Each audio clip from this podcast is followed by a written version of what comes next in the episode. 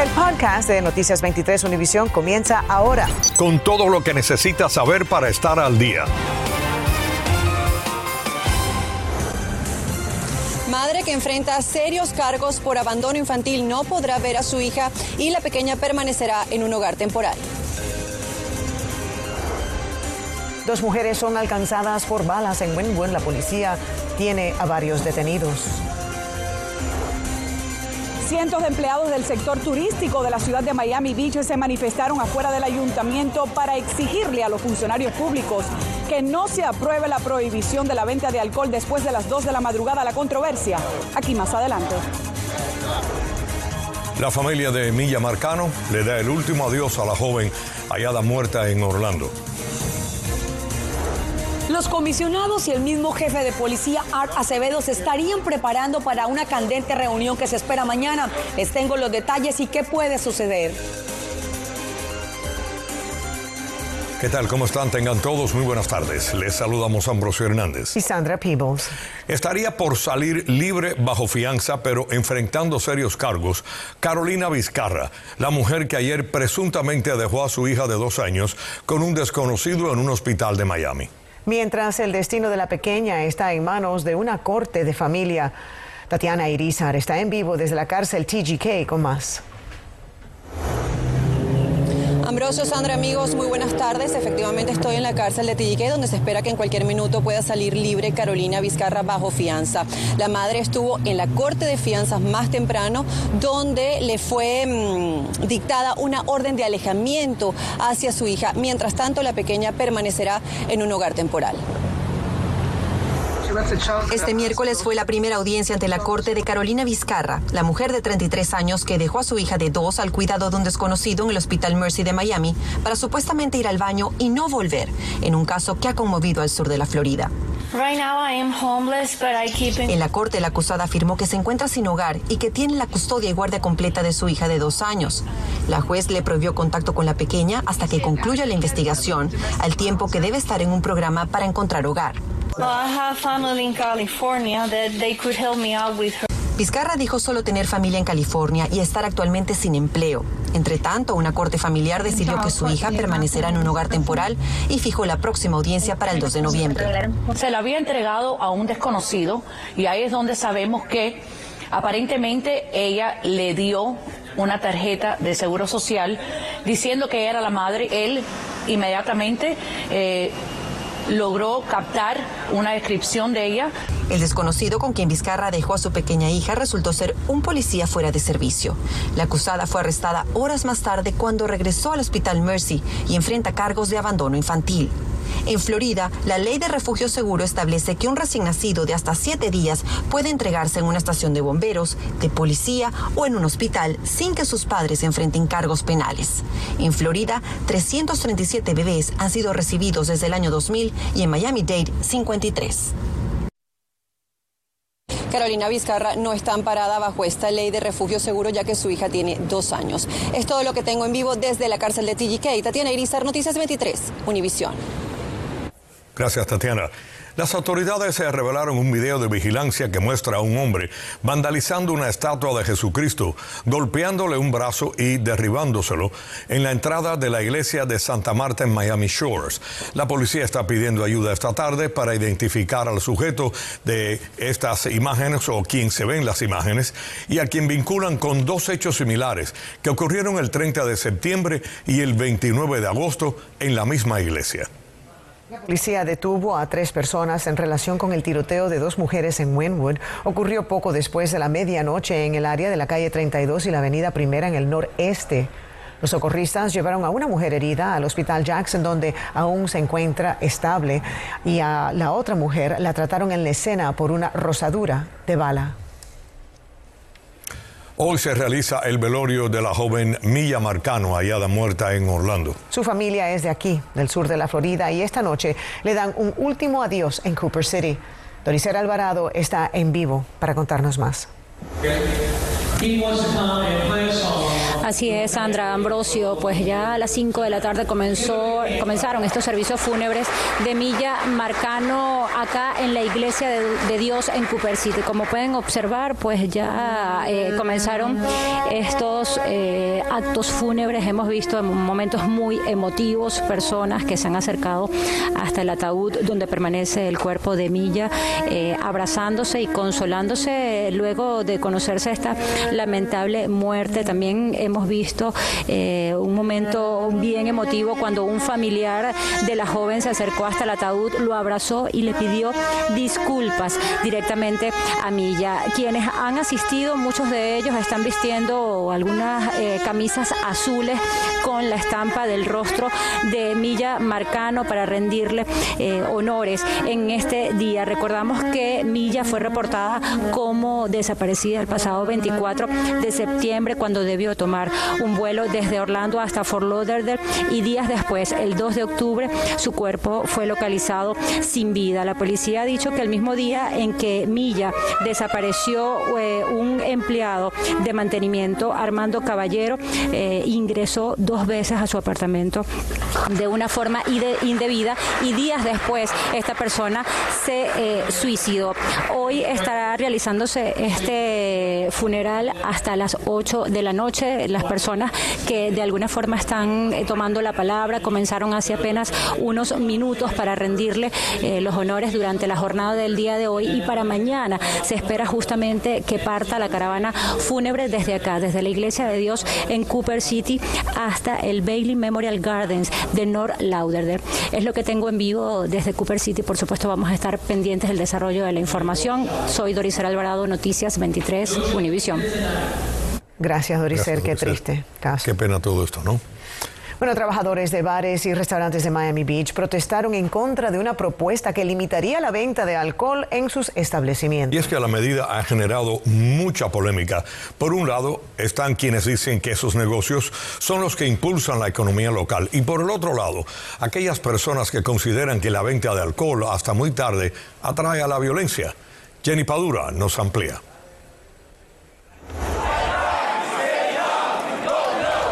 Con pancartas al filo del mediodía al ayuntamiento de Miami Beach para hacerse sentir. Lo que eso va a hacer, eso va a afectar directamente a las personas que están trabajando, que ya tuvieron un, un año muy fuerte.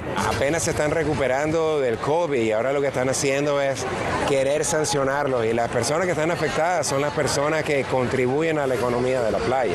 La propuesta del alcalde respaldada por algunos comisionados de no permitir la venta de alcohol en las zonas de entretenimiento después de las 2 de la mañana ha generado división. La mayoría del crimen que hemos visto en Miami Beach es antes de las 2 de la mañana. Yo he votado por más presencia policial, más dinero en el presupuesto para los policías, instalando cámaras y cosas que van a ayudar. Para los manifestantes es cuestión de poder pagar sus techos o no. Nosotros estamos abiertos hasta las 4, ¿verdad? Si cerramos a las 2 son 2 horas, pero en, un mes eso son 60 horas que nos están quitando de nuestro, de nuestro salario. Entonces, y en esas últimas horas se hace, se hace bastante dinero. La realidad es que han abandonado Ocean Drive y eso es lo que nos está diciendo el medio. Abandonaron Ocean Drive y dejaron eso, que los criminales tomaran parte de, Ocean Drive. eso es lo que ha sucedido. el alcalde también está de acuerdo con más presencia policial, pero asegura que no va a erradicar la racha de incidentes violentos ocurridos en ese distrito. La expectativa no puede ser tener a residentes cautivos a un modelo de negocio simplemente porque ayuda a algunos. Dice que tanto policías como residentes y visitantes están en peligro. Pero como no hay consenso en las elecciones de este próximo 2 de noviembre, los residentes se expresarán sobre el tema. A pesar de que la pregunta aparecerá en la boleta de las elecciones de este próximo mes de noviembre, será solo a modo de consulta a los residentes, ya que, según el comisionado Góngora, será la comisión quien tendrá la última palabra. En Miami Beach, Jenny Padura, Noticias 23, Univisión. Infórmate de los principales hechos del día. En el podcast de Noticias 23, Univisión. Miles de cubanos que llegaron a Estados Unidos después de la suspensión de la política de pies secos, pies mojados en 2017 podrían obtener la residencia permanente.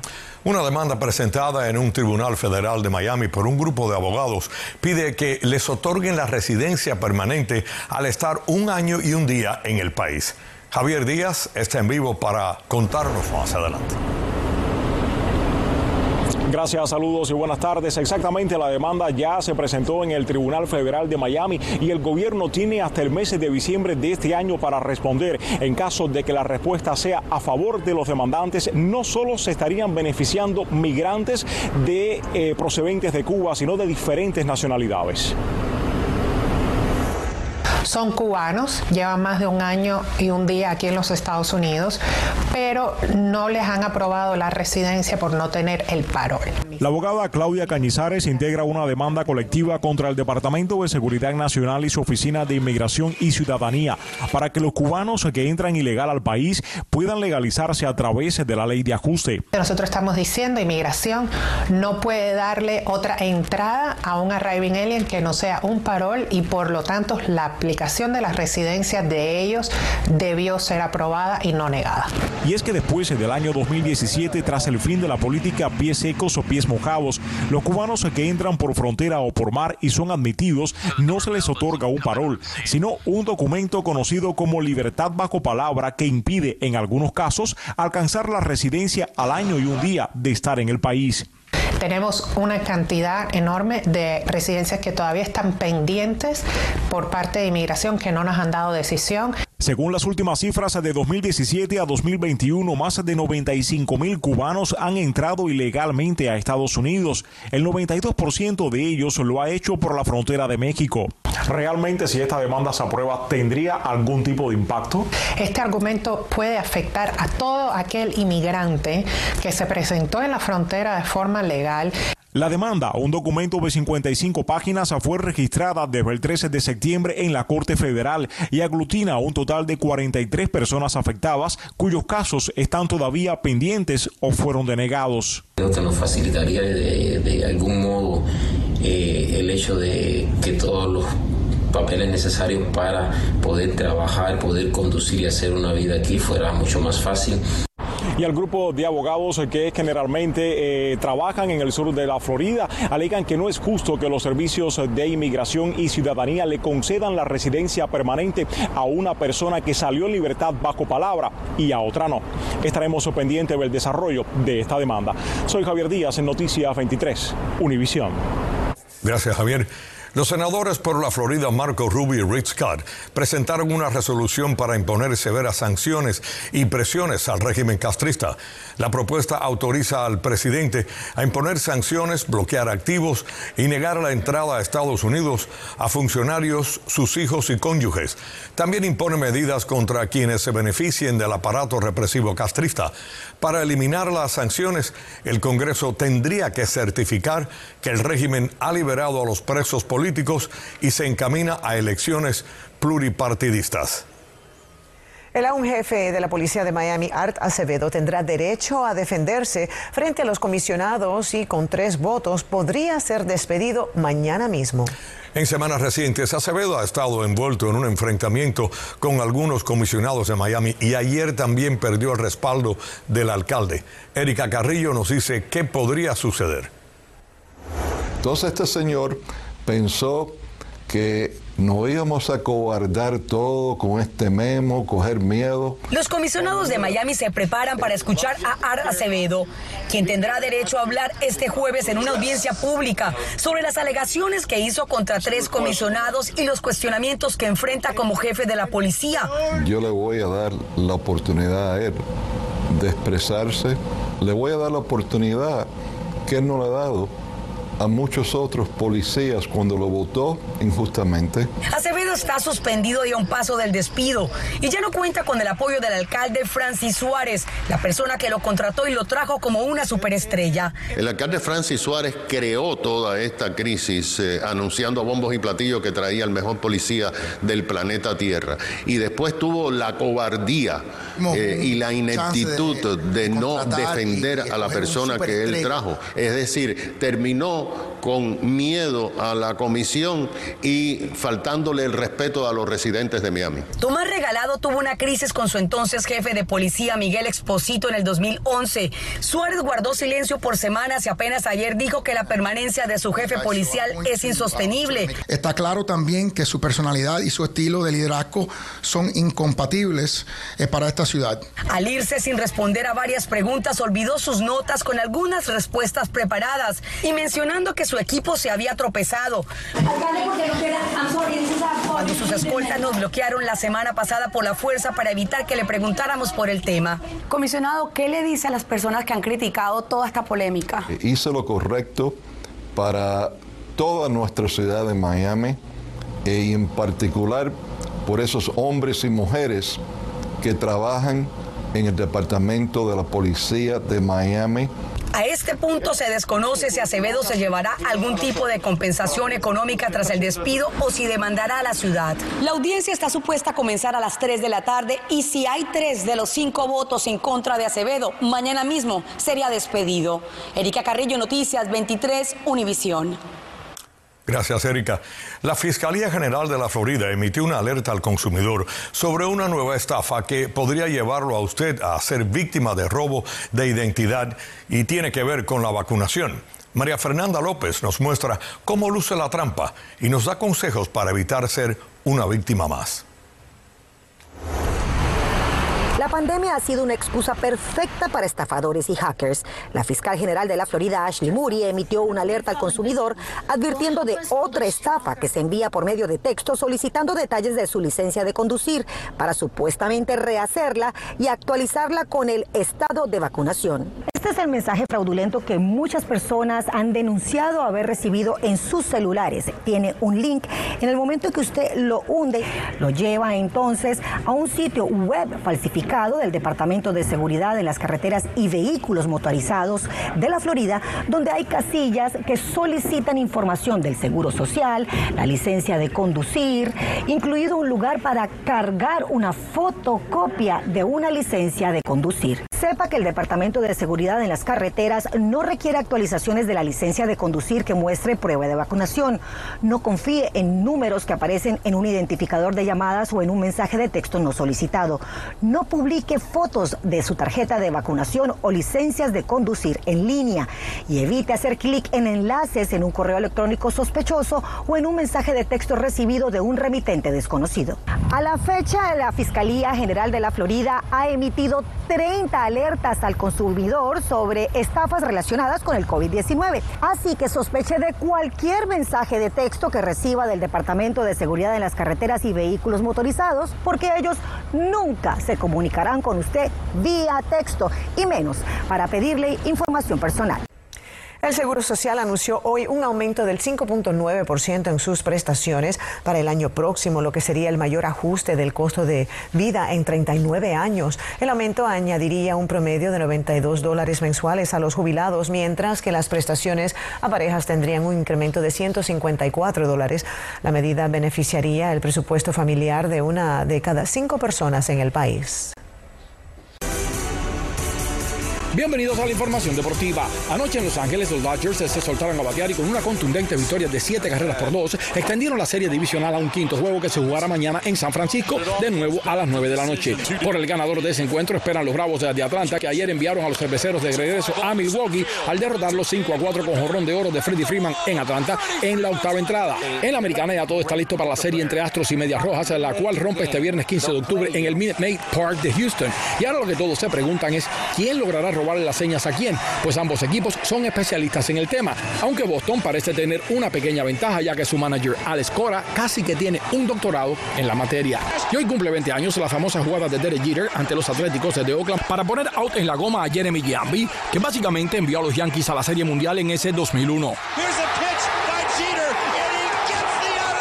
Un momento que sin duda demostró que el Salón de la Fama esperaba por él desde aquel entonces. Ernesto Clavelo, Deportes 23. Acabas de escuchar el podcast de Noticias 23 Univisión. Puedes descubrir lo mejor de los podcasts de Univisión en la aplicación de Euforia o en univision.com diagonal podcasts.